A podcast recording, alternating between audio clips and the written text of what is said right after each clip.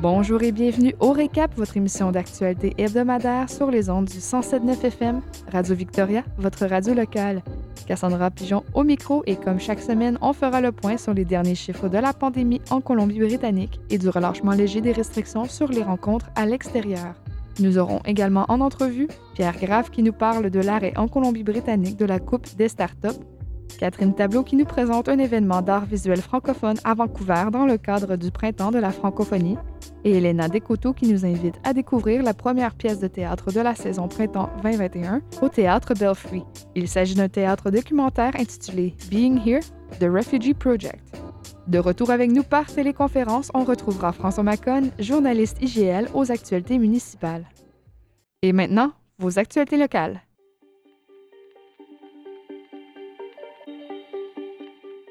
Pandémie. Ce jeudi 11 mars, la médecin en chef de la province, Dr. Bonnie Henry, et le ministre de la Santé, Adrian Dix, ont reporté 569 nouveaux cas dans la province, dont 41 dans la régie de santé de l'île de Vancouver, pour un total de 86 219 cas en Colombie-Britannique depuis le début de la pandémie.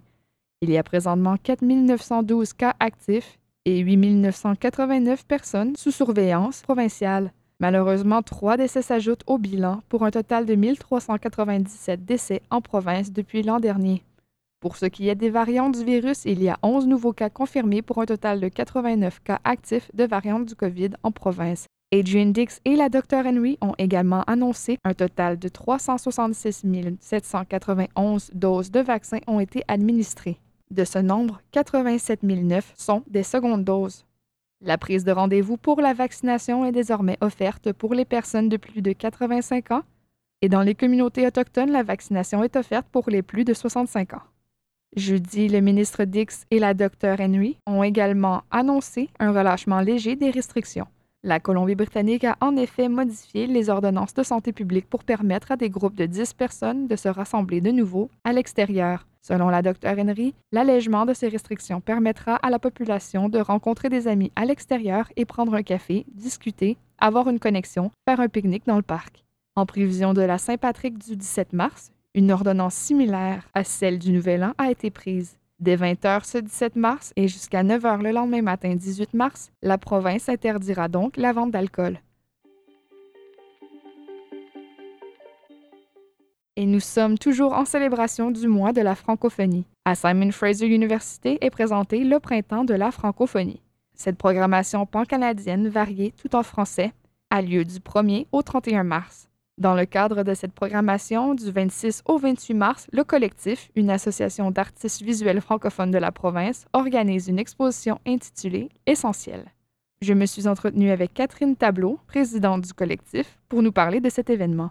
Alors, je suis la présidente du collectif euh, depuis trois ans et euh, avec, euh, avec d'autres personnes, je suis avec d'autres personnes dans, aussi dans le conseil d'administration. Nous sommes à l'origine de, de, de, cette association.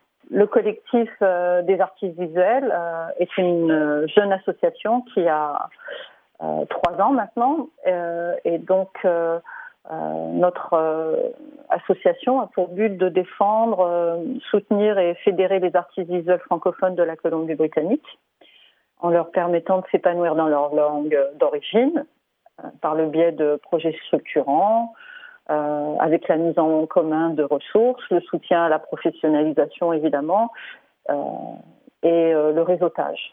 Et le collectif est géré par des artistes. Tous les membres du conseil d'administration sont des artistes le, printemps de la, francophonie, c'est un, événement euh, pan-canadien euh, qui concerne euh, tous les, francophones et tous les acteurs de la francophonie pan-canadienne hors Québec. Et, donc, le Bureau des affaires francophones et francophiles de Simon Fraser avait des fonds pour favoriser certains événements pendant le mois de la francophonie qui se déroule chaque année en mars.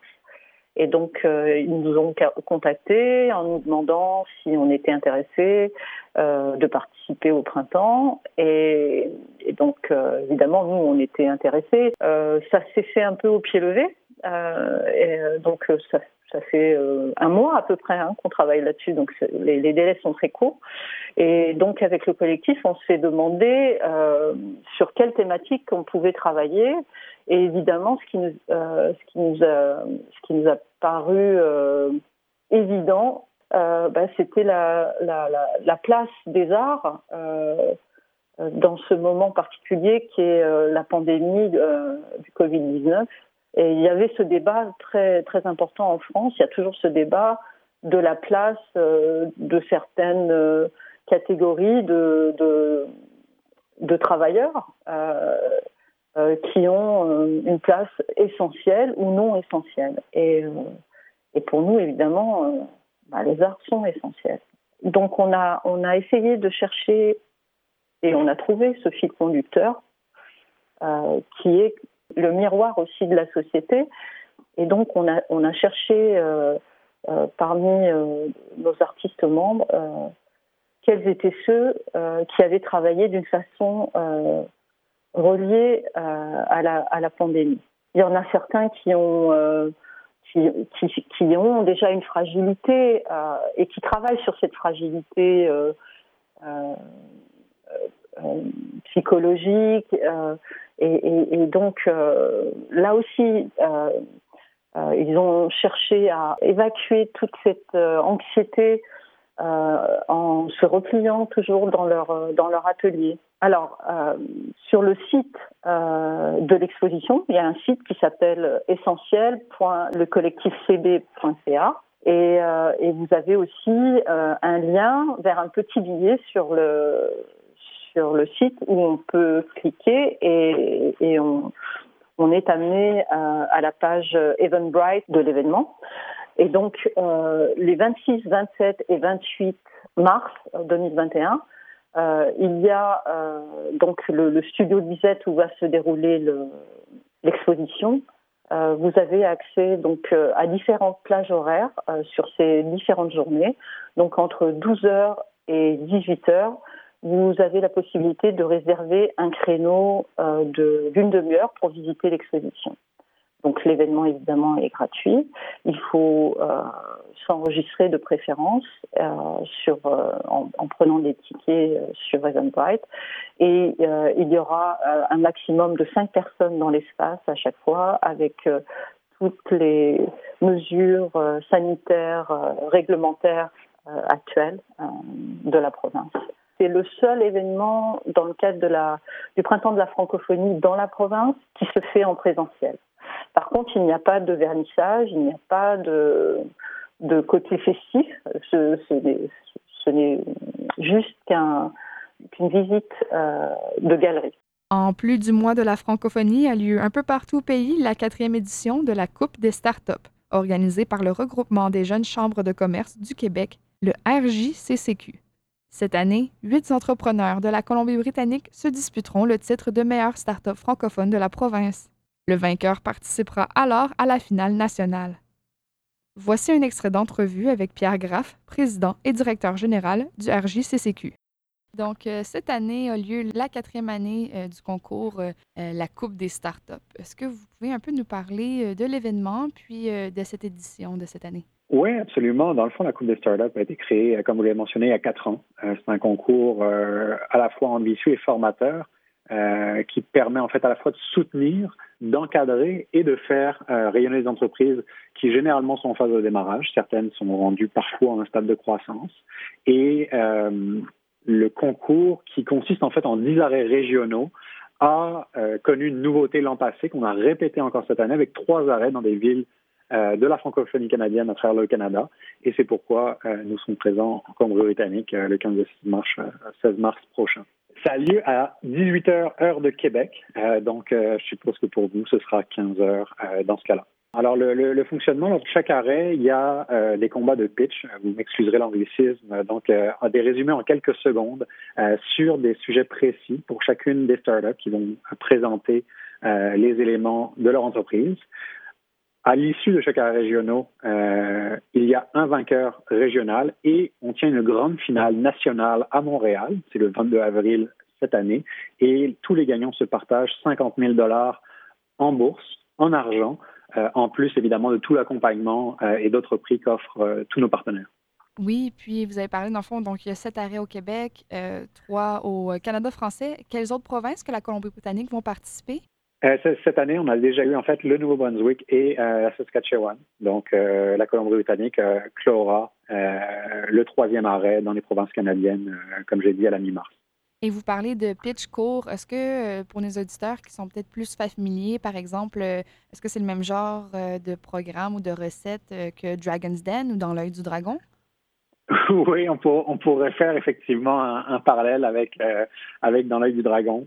Euh, en fait, euh, puisque c'est plusieurs étapes, mettons avec un quart de finale, une demi-finale et une finale, pour être capable de départager tous les participants, euh, ils vont devoir préparer des pitchs, euh, des pitchs d'ascenseur, comme on dit, euh, parfois entre 30 secondes et 90 secondes sur des sujets précis à propos de leur entreprise. Et à l'issue de chaque combat de pitch, normalement c'est très théâtral, ça se passe dans un ring de, de boxe, dans un dans, dans, dans, une vraie arène euh, en présentiel, là c'est en virtuel. Cette année, il y a comme un cadran avec un chronomètre pour ajouter un peu de pression euh, aux candidats. Et euh, donc, euh, à chaque fois, des jurys votent sur le meilleur pitch pour être capable de passer à l'étape suivante. Toutes les personnes qui souhaitent participer peuvent aller sur le rjccq.com et euh, s'inscrire pour l'étape euh, qu'ils souhaitent suivre. Il nous reste présentement trois étapes. On a la huitième dès cette semaine euh, euh, la, la britannique suivra la, semaine prochaine et euh, ça va vraiment être le fun. Donc, ils n'hésitent pas. On a toujours pas mal de monde, d'ailleurs, qui, qui, est présent pour chaque arrêt régional. Et j'espère que les gens de la francophonie canadienne répondront présent, puisque c'était vraiment une de nos volontés de sortir des, des frontières du Québec, créer des liens interprovinciaux et, faciliter éventuellement une expansion internationale, au-delà évidemment des liens que l'on va créer euh, entre tous les jeunes, euh, toutes les jeunes pousses, toutes les, les startups, euh, qu'elles soient québécoises ou franco-canadiennes. Le Théâtre Belfry présente sa première pièce de théâtre de la saison, printemps 2021. Du 16 au 21 mars, vous pourrez assister de manière virtuelle à Being Here, The Refugee Project. Ce théâtre documentaire, créé par Joël Birnbaum, met en valeur des témoignages de réfugiés au Canada. Je me suis entretenue avec Elena Descoteaux, qui travaille au Théâtre Belfry, au sujet de cette pièce. Being Here, The Refugee Project, c'est euh, notre premier spectacle de cette saison. Um, c'est une pièce de théâtre verbatim sur les histoires des réfugiés qui sont venus au Canada. Alors, nous entendons leur propre mot, dans leurs propres mots les challenges et les triomphes auxquels ils font face. Un exemple euh, de l'une des histoires est um, est celle de, des, deux réfugiés ghanéens euh, qui ont débarqué aux États-Unis et ont traversé la frontière canadienne au, milieu d'hiver, euh, perdant ainsi leurs doigts euh, à cause des gelures. Et alors, ils nous parlent de leur voyage difficile, mais aussi de leur optimisme et leur détermination à se construire une vie meilleure, malgré les difficultés qui les attendent. Et nous, entendons aussi les, les euh, citoyens canadiens qui, qui ont aidé à, à, venir ici euh, au Canada. Puis, est-ce que vous aimeriez nous parler un peu de euh, Joel Birnbaum, qui est à l'origine de ce projet? Oui, alors il est le dramaturge et aussi journaliste et il est le, créateur du notre euh, précédente pièce verbatim, Home is a Beautiful Word. Alors, euh, il, il, travaille beaucoup avec euh, nous à la Belfry et notre directeur artistique, Michael Shamada, lui a proposé de créer une pièce similaire. C'est seulement en ligne maintenant. nous, nous avions prévu à l'origine d'avoir un, petit public, mais avec les, les restrictions du pandémie, euh, ce n'est pas, ce n'est plus euh, maintenant. Alors c'est tout en ligne. Euh, c'est filmé à l'avance, alors c'est diffusé pour la durée de la, la, semaine qu'il joue. Oui, le 16 au 21 mars. Et les, gens peuvent le regarder du 11h dans le matin jusqu'au 8h le soir. Vous pouvez acheter des billets pour euh, regarder, le regarder au prix de 25 dollars sur le site web de Belfry à tickets.belfry.bc.ca. Ce sont trois entrevues à retrouver dans leur intégralité sur radiovictoria.ca.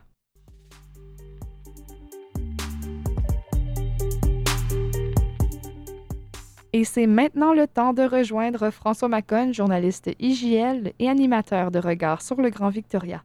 Bonjour François. Cette semaine, on te retrouve avec notamment une actualité marquante à Victoria où le programme de relogement des sans-abri connaît quelques retards. Oui, en effet, vous savez qu'environ 200 personnes vivent toujours dans des parcs à Victoria, et malgré l'engagement de la province de relonger durablement ces sans-abri d'ici le 31 mars, eh bien, faute de places disponibles, l'échéance ne pourra pas malheureusement être tenue. Alors la ville de Victoria, la province et BC Housing en ont fait euh, l'annonce ce jeudi 11 mars, tout en précisant toutefois que le relogement avait déjà commencé. Dans un communiqué, BC Housing a précisé que deux des sites qui ont été sécurisés pour le relogement nécessitent des rénovations plus importantes que prévues afin de les transformer en abris d'urgence. Aussi, la liste finale des sites retenus se fera. Pardon. Aussi, l'annonce de la liste finale des sites retenus se fera en partenariat avec la ville au cours des prochaines semaines, une fois que toutes les ententes entre BC Housing et les propriétaires ont été conclus, mais la province avance déjà qu'aucun des nouveaux sites d'hébergement identifiés n'est situé dans le quartier Burnside Gorge. Selon la province, tous les emplacements seront donc pleinement opérationnels avec des fournisseurs de services d'ici le 30, le 30 avril 2021. Ces sites, comme annoncé précédemment, seront donc supervisés en permanence par du personnel formé et qualifié et offriront des repas, des programmes de formation sur les compétences de vie notamment, ainsi que des services de santé et de soutien. De son côté, la maire de la capitale, Lisa Hells, prévient qu'une fois toutes les offres faites et tous les espaces d'accueil ouverts, la ville, comme elle l'avait annoncé préalablement, rétablira ses règlements interdisant le camping permanent dans les parcs de la ville. La province et BC Housing se sont donc efforcés, vous le savez, d'obtenir suffisamment d'espace intérieur, notamment en réactivant le refuge du Seven Food Memorial Center, qui est aujourd'hui à pleine capacité, mais aussi en soutenant des partenariats inédits avec des propriétaires privés et en déployant de nouveaux programmes d'aide au loyer. D'ailleurs, cette semaine, le gouvernement du Canada s'est associé à celui de la Colombie-Britannique pour offrir un soutien supplémentaire à près de 25 000 ménages à faible revenu dans l'ensemble de la province. Ottawa et Victoria ont en effet annoncé le lancement d'un programme de 517 millions de dollars sur 10 ans visant à offrir une nouvelle allocation de logement aux plus vulnérables.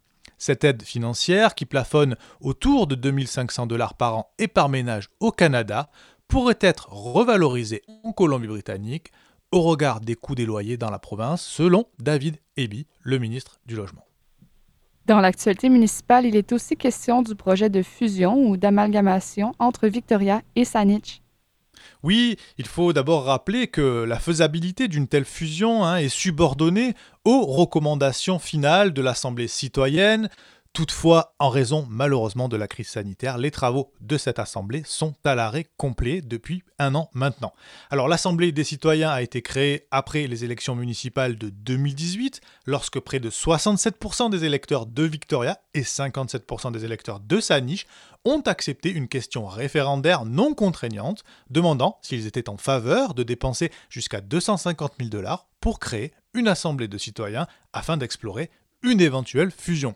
La semaine dernière, Sanish a entériné la décision de ne pas reprendre les consultations de l'Assemblée tant que celle-ci ne pourra pas se réunir physiquement. On espère donc, du côté de Sanish, que l'Assemblée des citoyens pourrait reprendre ses travaux à l'automne en fonction, évidemment, de l'évolution de la situation sanitaire.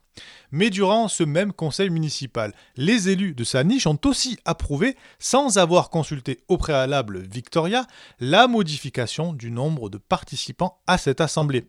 De 75 membres, de 75 membres, 43 de sa niche et 32 de Victoria originellement, et sur la base des recommandations d'un cabinet d'experts, les services municipaux ont proposé que le nombre total de participants soit réduit à 48, soit désormais 27 membres de sa niche et 21 de Victoria.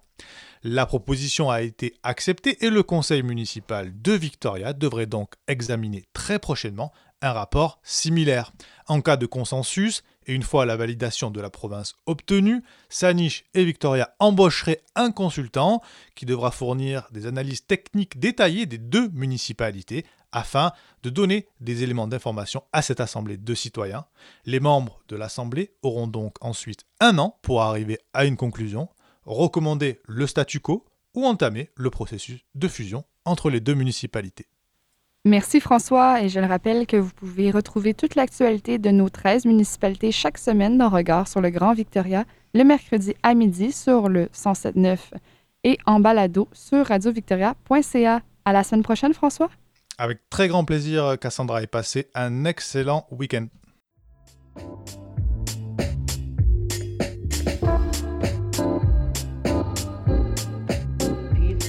Eh bien, c'est déjà tout pour notre récap semaine du 10 mars. Je vous rappelle que toutes ces informations et entrevues sont disponibles au radiovictoria.ca. J'espère que vous avez apprécié cette émission. Je vous retrouve donc la semaine prochaine pour notre nouvel épisode du récap.